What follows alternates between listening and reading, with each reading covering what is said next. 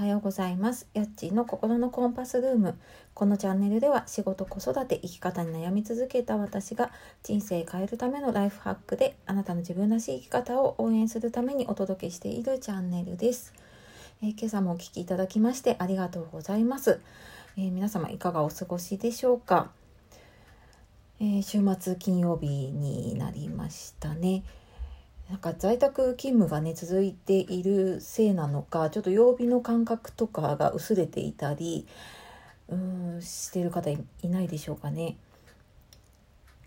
私もちょっとやっぱり曜日の感覚が若干薄れちゃうのでね毎朝なるべくこう手帳を見ながら書いたりするようにしているんですが、まあ、あとやっぱり時間の感覚があの毎朝こうね時間で仕事に出かけていたりとか学校に送り出していたりっていうのがちょっとねなくなってくると今日も久しぶりにちょっと仕事でねあの時間までに行かなきゃいけないななんて思いながら結構バタバタになっていたりとかねあの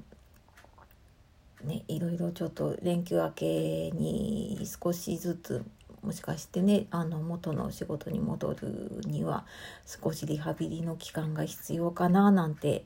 思ったりしております。はい、でよくねあの家在宅勤務とかねリモートワークしていると結構こう自己管理がなかなか難しいとかなんかついねあのダラダラしちゃうというかなんか時間がうまく使えなくてっていうような話をねよく聞きます。でまあ私自身もねあの気をつけてはいるつもりでもやっぱり日々いろいろな、ね、誘惑に負けそうになったりとか することがあるのでちょっと自分の確認の意味も含めて、えー今日78回目は「朝の時間を大切に」というテーマでお話をしようかなと思いますので最後までお付き合いください。はい、えー今までもちょっとブログに書いたりとかこのラジオでも、えー多分何回かこう時間の使い方みたいなのをねお話をさせていただいてきました。でまあそれはね私自身もやっぱり時間って一番大切だと思っているしあのこういう誰にも誰誰にもあの平等に与えられているものででお金でも買えないし増やすこともできないしなのでもうこの与えられた時間の中をねどう使うかっていうのが本当に自分の中のこう人生の意味というかね大きな意味だななんて思っています。で、えーまあ、ツイッターでも発信をしているんですけれども私は朝活をなるべくするようにしています。でもともと夜型だったんですけれどもやっぱ子供がいてで働いてってなるとまあ夜もいろいろやってからだともう疲れ果ててしまって結局なんか効率が悪かったりとかするのでだったらもう夜寝てしまって朝すっきり起きてやろうと思って切り替えたのがきっかけです。であのま、多分以前にもね話したかもしれないんですけれども、えーメンタリスト DAIGO さんのね超集中力っていうのを読んでからやっぱり朝の時間が一番クリエイティブな時間だって言われていて。でまあ、そこからちょっと意識してねあの同じ時間を使うのであれば、えー夜ねこう眠い中頑張って起きているよりは朝ちょっとね早く起きて頑張るのがいいななんて思って私も、まあ、なるべくですねやるようにはしておりますが、まあ、やっぱりちょっとねお布団の誘惑に勝てないななんてこともあったりします。ね、皆さんもありますよね。で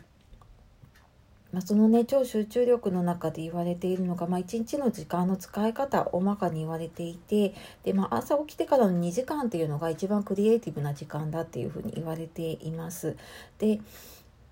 まあ、その中でも特に朝食後30分っていうのがゴールデンタイムって言われていて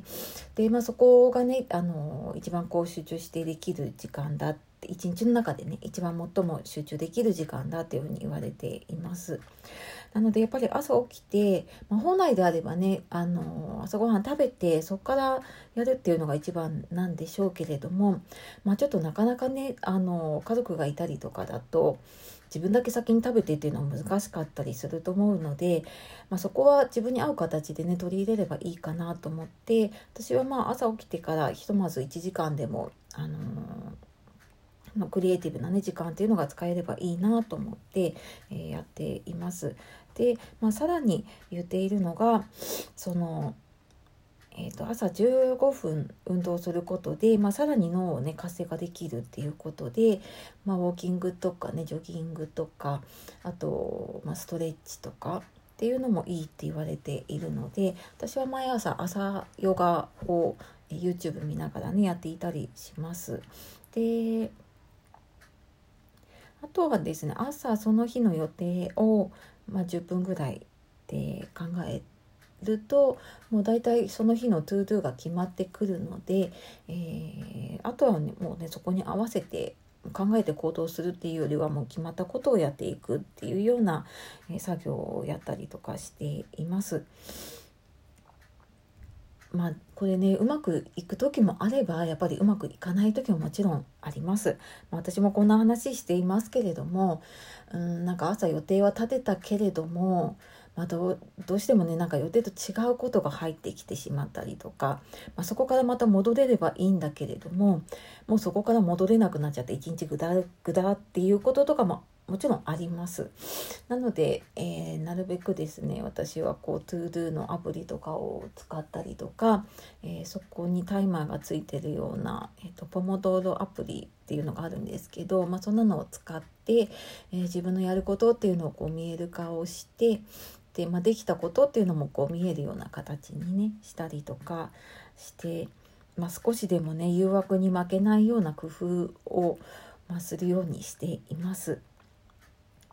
ね、皆さんなんかどんな工夫をねされているのかななんて思って、いろいろ私もねあの調べたりとか聞いたりとかしています。はい、で、まあ、せっかくねその朝の時間あの早く起きた時間なのでね、あのまあ、やっぱり大事なことを決めたりとかあとはま将来のためのね勉強とか、まあ、トレーニングも先ほど言ったんですけれども、まあ、そういうのに使っていくっていうのがね、あの一番朝の時間っていうのは向いているそうなので、まあ、なるべくねあのクリエイティブな作業でやっていけるといいなと思って私も新しい分野の本ですね。最近だとあの、まあ、この子供が休みの間にね子供と一緒にちょっとお金の勉強しようかなと思っていてで、まあ、そのお金に関する本とかで子供向けにも分かるような本とかを、えー、その朝の時間にちょっと読んでで、まあ、そこからえー、自分のフィルターを通してね子供にどう伝えていこうかなとかあと、まあ、今メルカリを使って、え、子供と実際にそのお金がどういうふうに流れるのかとかね、まあ、そんなのやってたりするんですが、まあ、そういうちょっと新たにやろうかなと思っていることを結構朝入れると。あの昼間の時間にそういうね子供となんか話したりとかで自然にアウトプットができるのであのまあ、朝のインプットってね結構大事だなと思ってやったりとかしています。なのでねあの、ま、集中力を持続させるためにはやっぱり朝インプットをしてで昼間にアウトプットをしてで夜は、なるべくねあのウィルパワーっていうそういうパワーをね使わないようにして復習だったりとかね今までこうやってきたことを見直したりとか、まあ、その日やってきたことを見直したりとか、えー、新しいことではなくてすでにある作業の中でできることをよりやるとか、まあ、そんな形でねやれるように、えー、私も日々試行錯誤しながら組み立ててやっております。はい、えー、皆様きっとね時間の使い方だったりとかねあのーまあ、いろんなこう誘惑に打ち勝たないといけなかったりとか、えー、工夫をされながらね過ごしているかと思います。まあ、あのもうすぐねちょっと連休に入ったりとかで、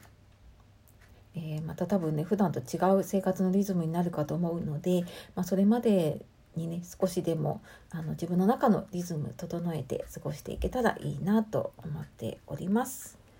はいというわけで、えー、今日は朝の時間を大切にということで、えー、起きてから2時間が一番クリエイティブな時間で朝食後30分が、えー、ゴールデンタイムと言われていますっていうね朝の時間、有効に使える時にはね使っていきましょうというお話でした。はい、最後までお聴きいただきまして今日もありがとうございます。えー、それでは今日も素敵な一日をお過ごしください。お仕事終わりの方、今日も一日お疲れ様でした。えー、やっちーの心のコンパスルームでした。さようなら。